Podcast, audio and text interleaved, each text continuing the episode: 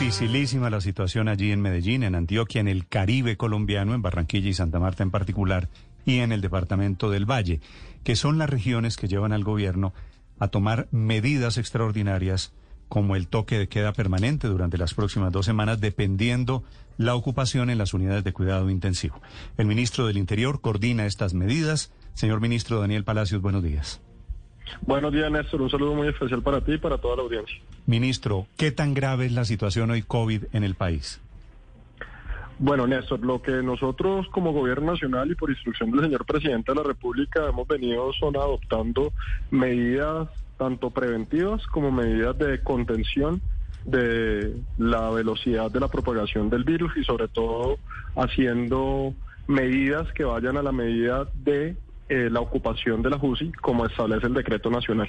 Y en eso eh, ustedes vieron unas eh, circulares que tuvimos vigentes hasta el día de hoy que fueron diseñadas precisamente para atender lo que era la Semana Santa. Ahora lo que tenemos es la continuidad de esas medidas en donde ahora estamos cambiando algunos porcentajes y poniendo algunas medidas más estrictas. Entonces, digamos que ahora vamos a estar entre el 50 y el 69% con una medida de restricción de la movilidad que inicia a las 12 de la madrugada y termina a las 5 de la mañana y con un pico y cédula opcional para las ciudades que se encuentren en este rango de ocupación de UCI. Para las ciudades que inicien entre un 70% y un 79%, esa restricción a la movilidad iniciará a las 10 de la noche hasta las 5 pm, hasta las 5 de la madrugada, pero ya ahí el pico y cédula sí comienza a operar de manera obligatoria, teniendo claras las excepciones que han sido restaurantes, hoteles y parques, que han sido las que hemos tenido desde el principio y que están consagradas en el decreto nacional. Luego tenemos los rangos de, de 80 a 85, iniciando 8 de la noche a 5 de la mañana, nuevamente con pico y cédula obligatorio, con las excepciones ya mencionadas, y quienes están en una ocupación superior al 85% tendrán esa medida iniciando a las 6 de la tarde hasta las 5 de la mañana, pero además del pico y cédula obligatorio también tendría pico y cédula en el transporte público. Ahí teniendo en cuenta que es donde tenemos eh, la mm. preocupación más grande, como tú lo mencionabas, Néstor. Que estas zonas más graves, Medellín, Barranquilla y Santa Marta.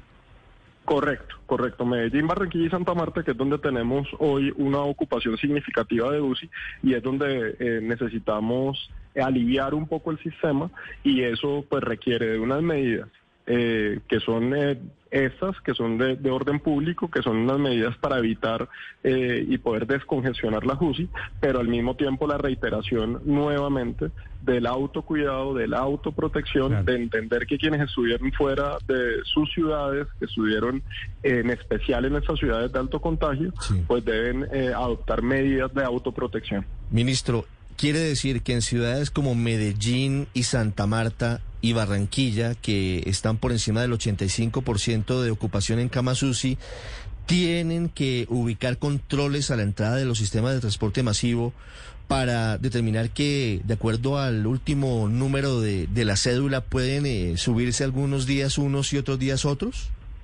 Eh, de acuerdo, eso, eso ya ha venido operando en algún momento, eh, lo tuvimos en diferentes ciudades del país en momentos de alto crecimiento de eh, la velocidad de la propagación del virus y eso pues entraría a operar en esas ciudades en donde deberán establecer un mecanismo de pico y cédula. Eh, ese pico y cédula pues lo establecerá ya el, cada mandatario local de cómo debe operar y pues las personas que no estén en el día, que pueden salir, eh, pues no pueden utilizar el transporte público. Eso es una medida que lo que hace es evitar que algunos eh, miembros de la población salgan ese día de manera presencial a hacer diferentes temas durante el día y que durante esos días se priorice el teletrabajo para las personas que no estén dentro de la cédula que está habilitada para utilizar el transporte público. Sí. Ministro, esto a diferencia de los meses anteriores, eh, ¿es obligatorio por parte de gobernadores y alcaldes? Porque en algún momento era potestativo y eh, por lo que le estoy entendiendo usted es, ¿deben implementar estas medidas? Sí, estas medidas son eh, de carácter obligatorio. Eh, y están diseñadas precisamente para que como país, observando cómo ha venido el, crecimiento de la propagación de la velocidad en algunas eh, regiones de Colombia, eh, entonces tenemos dos variables. Una que es donde tenemos que contener Eh, estamos hablando de lo que es arriba del 80% de ocupación de UCI, en especial las ciudades que hemos mencionado que están arriba de un 85, que inclusive están superiores al 95% de ocupación de UCI. Debemos tomar medidas que lo que hagan es disminuir y soltar UCI y en esa medida siempre hemos tenido la consecuencia que durante la noche ocurren muchas situaciones que pueden ser alejadas al COVID, pero que requieren de una hospitalización en UCI. Y por eso es tan importante esa medida que lo que hace es descongestionar la UCI en las ciudades y en especial en donde las estamos viendo. La única medida que aquí se mantiene como opcional es para las ciudades que estén entre el 50 y el 69%, en donde el pico y cédula es opcional. Quiere decir, depende si el mandatario local lo quiere eh, poner o no lo quiere poner. Pero en las otras medidas, todas son de carácter obligatorio y además están diseñadas no viendo solamente eh, ahí sí regionalmente, sino todo el comportamiento nacional y cómo con esas medidas podemos eh, disminuir esa velocidad de propagación y descongestionar las UCIs, en donde sabemos que también como consecuencia de la Semana Santa y de la movilidad que hubo, pues podrá venir un incremento en esas ciudades.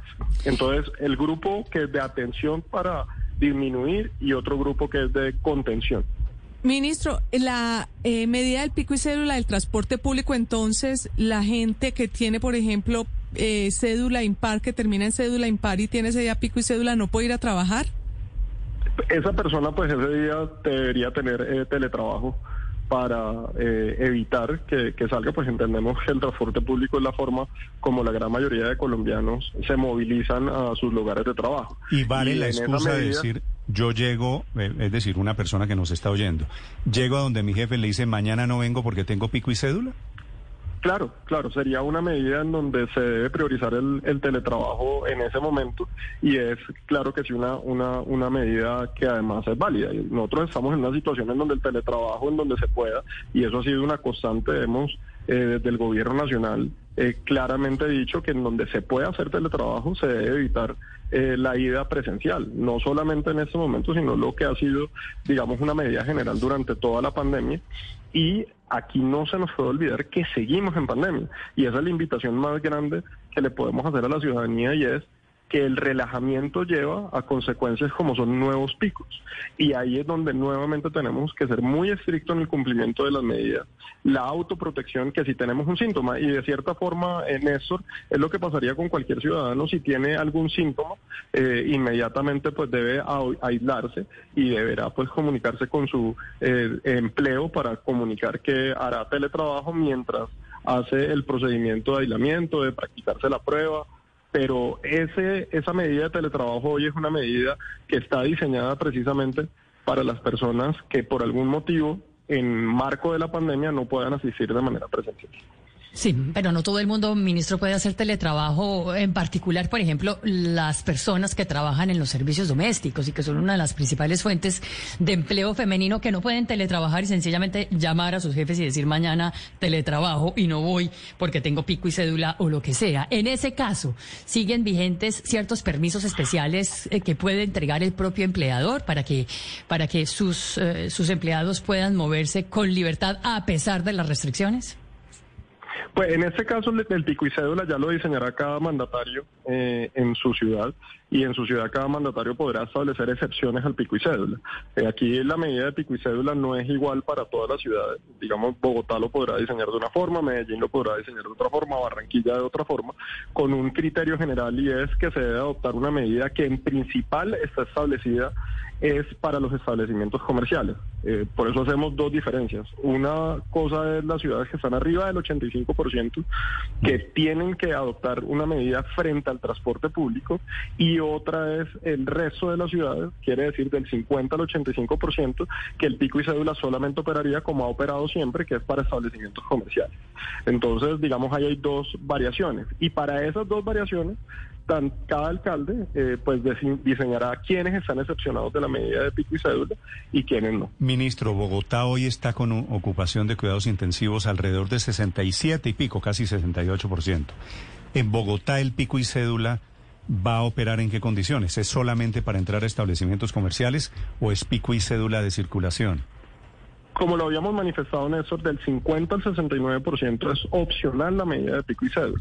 Quiere decir que será decisión de la alcaldesa de Bogotá si aplica la medida ¿Qué es lo que están estudiando en este momento? Porque está comenzando la reunión. Eh, correcto.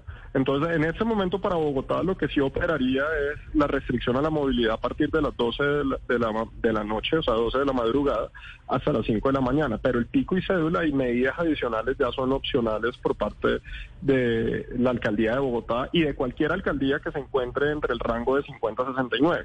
Aquí lo que está diseñado, Néstor, y es muy importante, o sea, abajo del 80% son medidas preventivas para evitar lo que va a venir, porque hoy lo que tenemos claro es que muchas de las personas que se movilizaron a la costa, que estuvieron en ciudades como Santa Marta o que estuvieron en ciudades como Barranquilla o en Medellín o en el resto del país, pues regresan a sus sitios de origen y que aquí lo que ahora tenemos que tomar son unas medidas que ayuden a prevenir lo que será las próximas dos semanas que es donde esas personas que estuvieron de viaje, que estuvieron eh, eh, durante la Semana Santa fuera de la ciudad, regresan nuevamente y ahí es donde toca tomar algunas medidas que sean preventivas para evitar. Ministro, para evitar para evitar el, el, lo que puede ser un, un, pico en esas ciudades. Hoy estamos viendo un comportamiento claro en tres ciudades que tú las has mencionado, Néstor, muy claramente, lo que es Medellín, Barranquilla y Santa Marta. Y si tomamos medidas preventivas que ya veníamos adoptando en muchas, en las últimas dos semanas, estas dos semanas hacia adelante, pues podemos evitar o contener un posible pico en las ciudades en donde hoy tenemos unos porcentajes de UCI que no son, eh, digamos, eh, al nivel más alto, pero que ya tienen una consideración y que lo que queremos es mantenerlos ahí o evitar eh, su crecimiento de manera rápida. Siete de la mañana, trece minutos, es el gobierno anunciando medidas extraordinarias. Ministro, gracias por estos minutos. Muchas gracias a ti, Néstor. Gracias, señor.